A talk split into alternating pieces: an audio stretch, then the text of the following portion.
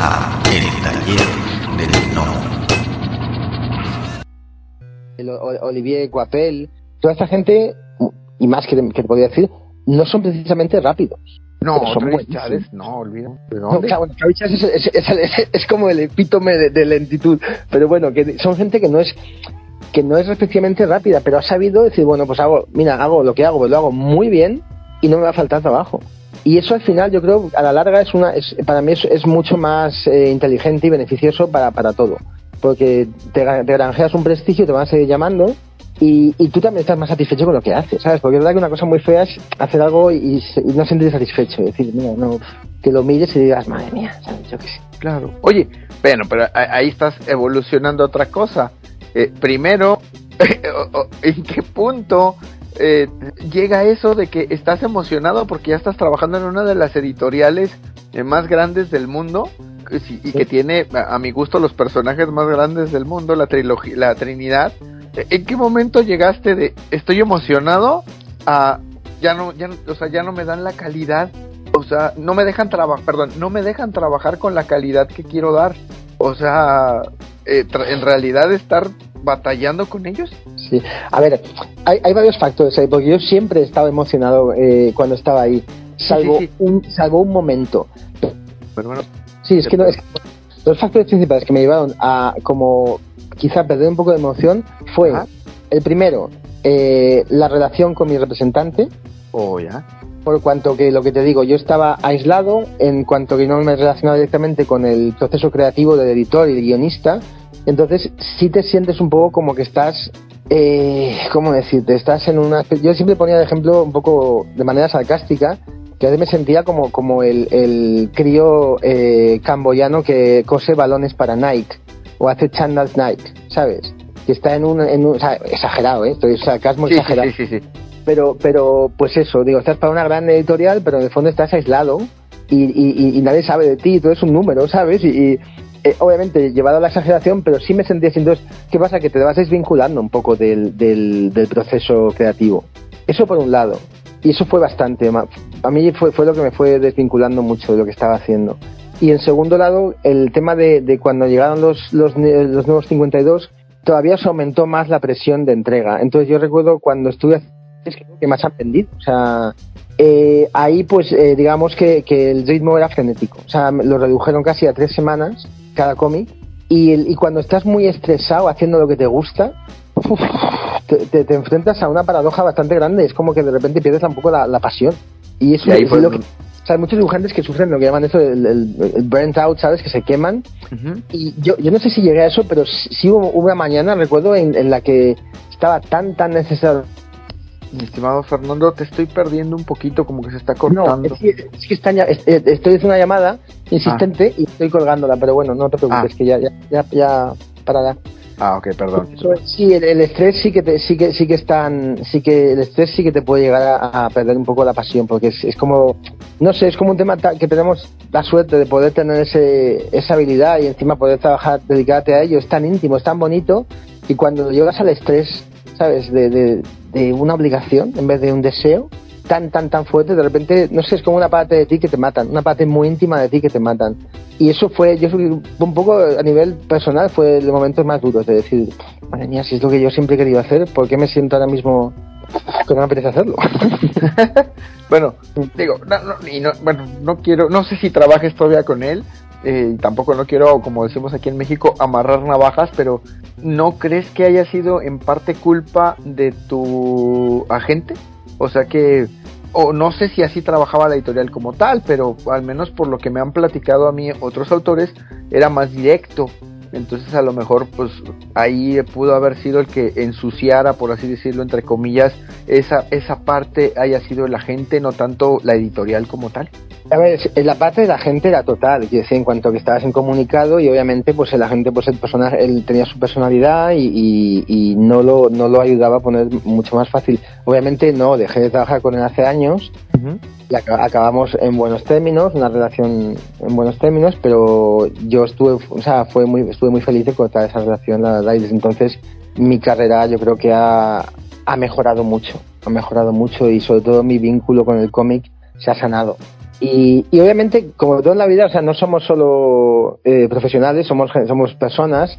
Todo esto que te cuento, obviamente, está salpicado de relaciones personales, ¿sabes? En las, que, en las que, por ejemplo, eh, toda esta parte que fue muy dura, pero a mí, para mí a nivel personal, ya personal, eh, fue todo un aprendizaje de aprender a poner límite y a responsabilizarme de mi carrera, que son cosas que, claro, que cuando lo ves desde fuera, pues parece que solo vemos el dibujante que dibuja bien o dibuja mal, o tiene una serie que le sale bien o le sale mal, o tal. Eso.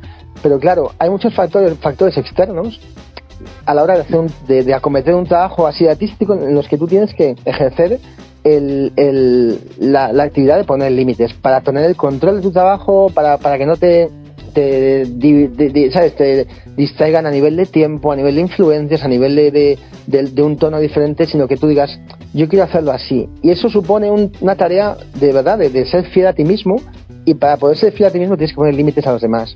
Entonces, para mí esta relación fue un aprendizaje muy grande de decir, o sea, no, no quiero esto. O sea, confío en que yo lo puedo hacer por mí mismo, la, el mismo trabajo, y, ser fiel a, y ser fiel a mí mismo, a lo que me gusta, a lo que yo creo, a, seguir la directriz que yo quiero.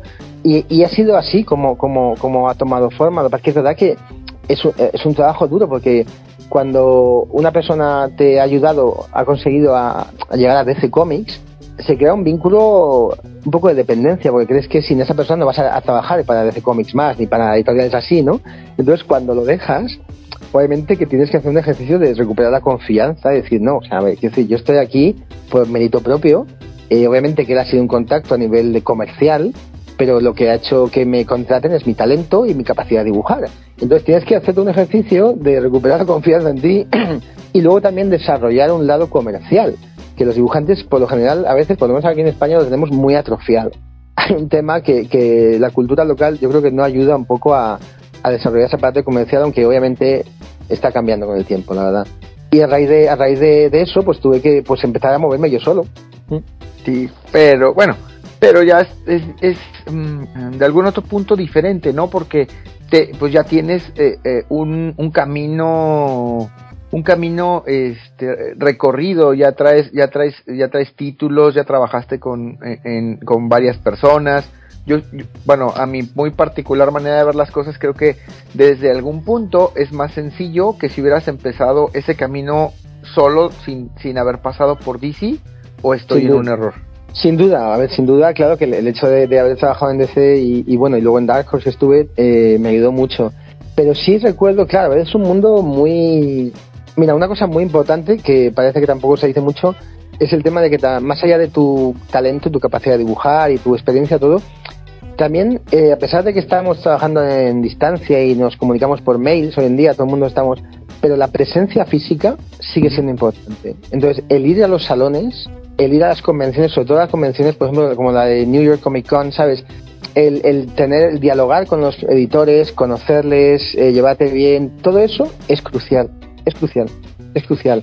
Porque ten en cuenta que, está, que los editores eh, tienen pues eso, a lo mejor yo que sé, gente, los de, sobre todo los de DC y Marvel, a lo mejor están gestionando 20 series a la vez o más, dependiendo de. o sea, hay, auténticos editores que gestionan una locura de series. Hay muchos dibujantes y muchas dibujantas. La calidad de uno a otro a lo mejor no, no, no cambia tanto. ¿Sabes? Eh, a lo mejor uno es bueno mejor dibujando caras, otro mejor dibujando coches, otro mejor dibujando tal.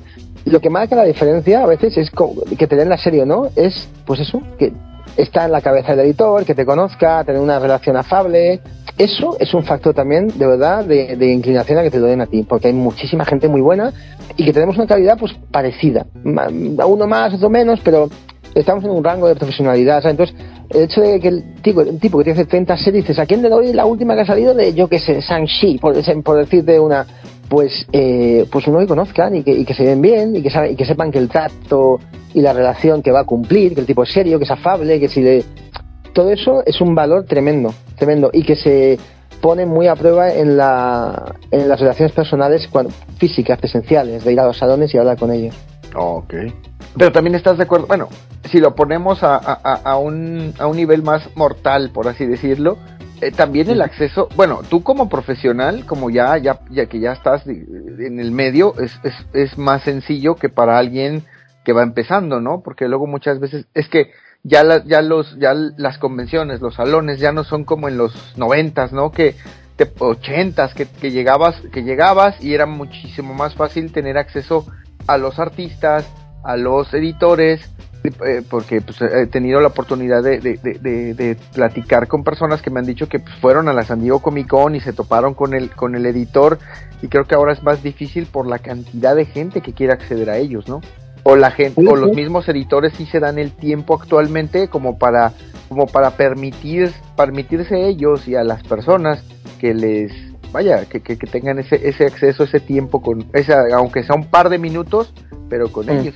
Puede ser, pero también es verdad que se ha, se ha, como industrializado mucho el proceso de... En todos los salones hay unas horas de que dedican los editores a la revisión de portafolios que ya está muy incorporado en la propia estructura de las actividades de un salón, cosa que antes tampoco era siempre así. antes a lo mejor tenías que tú que abordar al editor en, la, en el stand si le veías o un poco, ¿sabes? En plan al asalto, ¿no? Y ahora es verdad que, hay unas horas dedicadas en muchos salones en los que el editor revisa portafolios. A lo mejor tienes que pasar un filtro previo para que para que el editor no esté todo el día viendo viendo portafolios y que solo vea unos cuantos. Pero está muy estipulado y es una cosa como, no, no digo que sea más fácil, ¿eh? pero sí es verdad que está muy estipulado en, lo que es la estructura de las actividades de un salón. No sé si, si eh, quizá ha aumentado el número de gente, no sé, la verdad puede que sí, pero bueno, y luego también, eh, muchos, o sea, los editores están buscando gente nueva constantemente. ¿eh? Hay un punto también de que se favorece mucho, sobre todo en la industria del cómic eh, norteamericano, así de, de, Estados Unidos, en las dos grandes, que sí quieren estar un poco a la última y, y, meter sangre nueva. Eso es una cosa como que, que a lo mejor la la utilizan para dos años y luego la sueltan, ¿sabes? Pero, pero meter, no, meter sangre nueva lo buscan, ¿eh? Lo buscan en, muchos, en muchos sitios. Ok, no, no, y eso es bueno, porque pues de alguna otra manera dan, dan esa oportunidad a gente que, que está intentando, pues que está intentando crearse su camino dentro de este mundo. Sí. Ok, y te acabas de, de, tocar otro tema, Dark Horse Comics. Tu llegada a Dark Horse Comics, ¿qué diferencias eh, encontraste entre trabajar eh, para DC y trabajar para Dark Horse? Ambas, una, bueno, Dark Horse es, podríamos decir que es también una, una, una editorial mainstream, pero más pequeña, ¿no? Yo digamos que está Marvel, DC, Image, y luego podríamos decir que abajitititos, podríamos decir que está Dark Horse, pero es trabajar con ellos es más parecido a trabajar con las editoriales grandes o es diferente eh, la estructura que ellos manejan en cuanto al, sobre todo en cuanto al tiempo también, para mí fue balsámico, o sea, salir de ese, punto en que te conté con Suicide Squad, de estar súper, súper estresado y cuando, porque, o sea, digamos que, fíjate, te, juro, tenía unos resultados de ventas bastante buenos, estaba como el treinta y pico, o sea, que yo creo que no ha vuelto a ese número, pero en esa época desparecía poco, entonces primero me echaban a mí, luego echaron al, guionista y luego echaron hasta el editor. o sea, fue como, fue como esas pelis de, mafia que empiezan a, matarse entre ellos, ¿sabes? El final, como de las familias. Y entonces, pues, ¿qué pasa? Que, que, al poco, la verdad, empecé una serie para Dark Horse, que fue la de Captain Midnight, y fue balsámico, porque fue todo lo contrario. Estaba haciendo el cómic, creo que fue, no sé si en seis semanas. Y fue, uff, lo justo lo que necesitaba de verdad. Necesitaba como poco a poco recuperar el, el, gusto por lo que estaba haciendo, ¿sabes? El disfrute, el deseo. Así que fue maravilloso, la verdad. Hice dos series con ellos, uno la Captain Midnight, que era un personaje, fíjate, un personaje radiofónico que existía desde el 1938 y habían hecho una película en los 40 y, y lo querían recuperar a, modo de personaje pulp. Y de hecho el guionista, eh, Joshua Williamson, ahora mismo es el guionista de Batman sea, el tipo. Sí, sí, sí, Joshua Williamson. Bueno, y luego hice una también con Dark Horse eh, que fuera de Tarzán en el planeta de los simios. Que esa estuvo muy graciosa eh, porque fue, pues eso, me, me encantaba dibujar Tarzán y encima un crossover con el planeta de los simios, pues una fricada bastante. bastante ¿Cómo, ¿Cómo, demonios llegó Tarzán al planeta de los simios? Pues es que eh, la verdad es que es como que. ¿Cómo era? Espérate, porque es que partían de era el Planta de los Simios el clásico, por eso tardó mucho en hacerse el contrato. Porque los derechos los tenía, claro, la familia de Edgar Rice Burroughs, Tarzan, la fundación, y luego el Planta de los Simios de los años 70 lo, tenía, lo tiene la Fox, pero también lo tenía Boom Studios. Entonces creo que fue una especie de coproducción Dark Horse con Boom Studios. Y tardó mucho en firmarse el contrato por toda esa complejidad de derechos.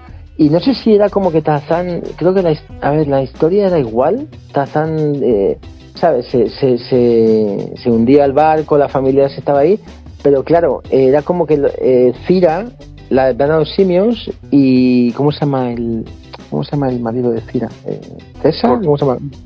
No, César es el, el quiero decir Cornelius, no, pero Cornelius es el, el, el, Sí. el malo, por así decirlo, ¿no? Sí, ese es el malo, el, el que parece un orangután.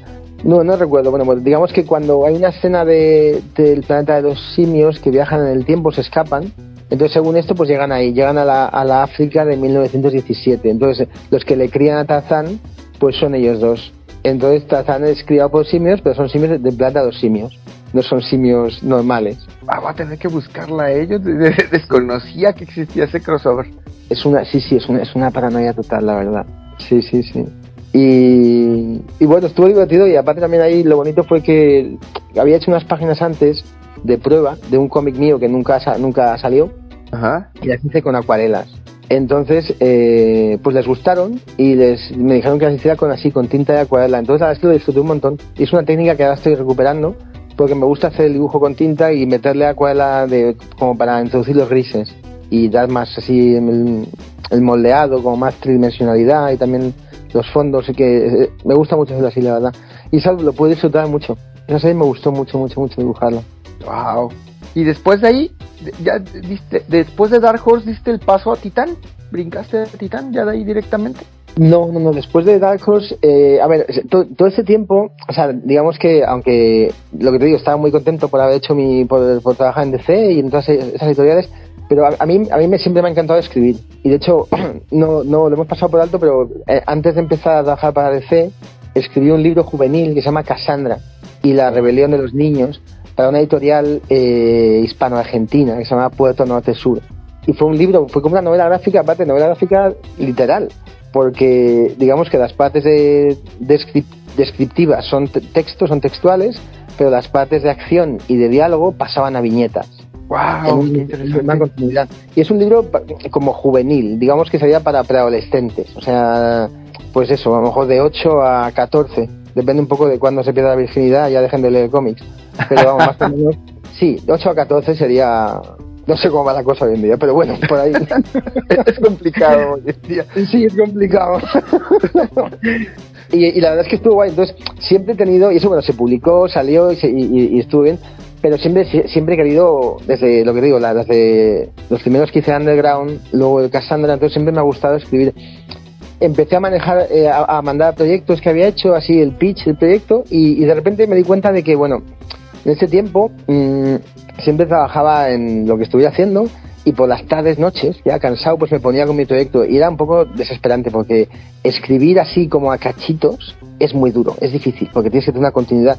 Total, que decidí como que me iba a lanzar un poco a la piscina y que, y que tenía que, si quería hacer esto, si quería ser un autor completo, tenía que pararlo todo y, y, y hacer- y- sumergirme en mi proyecto. Entonces fue cuando me decidí a hacer Smart Girl, que es el cómic este que, una historia que escribí yo de cyberpunk, bastante así, yo creo un enfoque bastante personal, como bastante, una historia bastante con contenido muy emocional, pero que es futurista, es de, de androides y ginoides, y, y digamos que me lancé a hacerla directamente sin tener ningún tipo de, de contrato editorial ni nada, lo hice por mi cuenta. Y poco a poco pues la fui, la fui sacando, o sea, la- la- primeramente salió en Francia, con una editorial pequeña que se llama Edición Reflexión, y luego salió en España con Panini, y finalmente salió también en Estados Unidos y en, y en Inglaterra con Titan. Entonces eso para mí fue como un, un super logro porque fue, es mi propio contenido y haberlo escrito y dibujado y para haberlo, ha- sido capaz de haberlo vendido en, en, pues en- tres idiomas, la verdad. Entonces eso, eso todavía está ahí, o sea, a mí me encanta escribir y mi idea eh, a medio a medio plazo es eh, pues dibujar solo lo que yo escriba, la verdad. es lo que quiero conseguir, la verdad. Y, y no, y no está mal, o sea, estoy en ello y de hecho ahora estoy haciendo otro, pero bueno. Entonces a raíz de eso pues me metí, pues pues, fue como casi dos años con, con, con Smart Girl. Durante, el- durante ese tiempo, claro, para financiarme, porque claro que hay que vivir de algo, Claro. y esto no estaba pagado, esto fue un proyecto bastante suicida, pues lo que hice fue primero vivir de los, las commissions, los encargos que nos hacen los fans, ¿sabes? Que te encargan pues dibujos. Y luego también entré en contacto con un editor, con Olivier Jadaver, que es un tipo majísimo y con el que he hecho varias cosas. Entonces, bueno, hicimos un, un álbum que se llama L'Agent, el agente, para, para Glenat Comics en, en Francia. Y esto pues un, fue un trabajo que hice en paralelo eh, con Smargel y que también fue una manera también de, pues, de, tener ingresos mientras tanto. Porque ya sabes que bueno, el ritmo de publicación en Francia no es tan intenso como el ritmo en Estados Unidos, entonces pues te permite compatibilizarlo con otro tipo de trabajos, como fue el caso de, de mm. Ok. Y, luego... Dime, continúa, por favor. No, no, no, dime, dime, dime, dime. No, no, no, continúa, continúa, por favor. Pues eso, cuando lo, lo publiqué Smargel en Francia, pues claro, había que volver al mundo, claro, al mundo real, claro, que había que hacer trabajos por encargo. Entonces, pues fue, fue cuando eh, retorné a las, a las convenciones a Nueva York eh, Comic Con y, ahí, pues claro, ahí un poco es lo que hablábamos, ¿no? De repente volví yo solo. Ya no volvía con un agente y volvía yo solo. Y como tú bien dices, pues sí que influye obviamente el haber tenido una experiencia, un bagaje anterior, pero sí me costó recuperar los contactos, ¿eh? Y, la verdad es que agradecí mucho gente que me echó un cable, como el colorista José Villarrubia, que me echó bastante un cable, me, me presentó, a, por ejemplo, a los editores de, de Valiant, y, y, eso fue determinante porque había, recuerdo, por ejemplo, fíjate, editores con los que yo había trabajado en DC, algunos, no todos, otros se acordaban, pero uno, por ejemplo, ven a, ven a millones de personas y en, y en, y en, un año, en años, entonces a lo mejor no se acuerdan de ti, no todo el mundo se acuerda de ti, aunque hayas publicado cosas con ellos, porque es que son muchos los dibujantes que ven al cabo de un año. Entonces, pues sí, entonces por eso es verdad que eh, fui dos años seguidos a Nueva York y te das cuenta de lo importante que es la presencia, que te vean, hablar con ellos, que vean tus dibujos, un poco bombardearles, aunque fíjate, aunque no sea para que te den trabajo, pero que, que, sepan que estás ahí. Es, es importantísimo. Y entonces, pues a, raíz de eso, pues eh, contacté con los de Valiant, la editorial Valiant, y, y, me dio una serie que se llamaba Killers, que también la disfruté un montón. La verdad, me encantó hacer esa serie. Que era como una especie de serie como de espías eh, del mundo de Ninja, el personaje Ninja. Sí. Es una especie como de agente secreto del, M, del MI6 británico, pero es un ninja también. Entonces, pues eh, aquí partían de la base de que si el tipo es ninja, ninja, ninja K, pues había ninja I, ninja J, ninja. como todo, un abecedario de ninjas. Eh, y cada uno con unos poderes y, una personalidad. Pero estaba súper chulo porque molaban los personajes y encima tenía ese punto de las pelis de espías que van de un sitio a mucho. Era de tanto, yo que sé, en la montaña helada, luego te ibas a Venecia, luego te ibas a, creo que era Budapest, dibujabas muchos entornos diferentes y, lo pasé muy bien con esa serie, la verdad. y, la temática también de trabajar con Valiant debe ser muy parecido como con Dark Horse, ¿no? Es más, es menos, menos el, el, trajín, el, la presión que de las otras editoriales. Sí, sí, sí, efectivamente. Y también yo lo, decreté un poco también que como iba a hacer eh, todo el trabajo de grises también, aparte de la tinta, pues les pedí que quería hacer eh, esto tres páginas a la semana a veces hay que cerrar el cómic y de un una semana haces cuatro, no pasa nada, pero que, el ritmo regular fueran tres. Pues muchas gracias que han llegado hasta el final del podcast. Si les gustó el contenido, por favor, denos like, compartir, suscríbanse o pónganos un comentario en la plataforma donde nos escuchen para que podamos llegar a más personas. Muchas gracias. La voz y la producción de este podcast estuvieron a cargo de Adro a un guion de El Piedra. Para todas sus dudas, sugerencias y comentarios, tenemos la siguiente dirección de email: tallerdelnomo.yahoo.com. Gracias y hasta la próxima. Este fue el podcast del Taller del Nomo.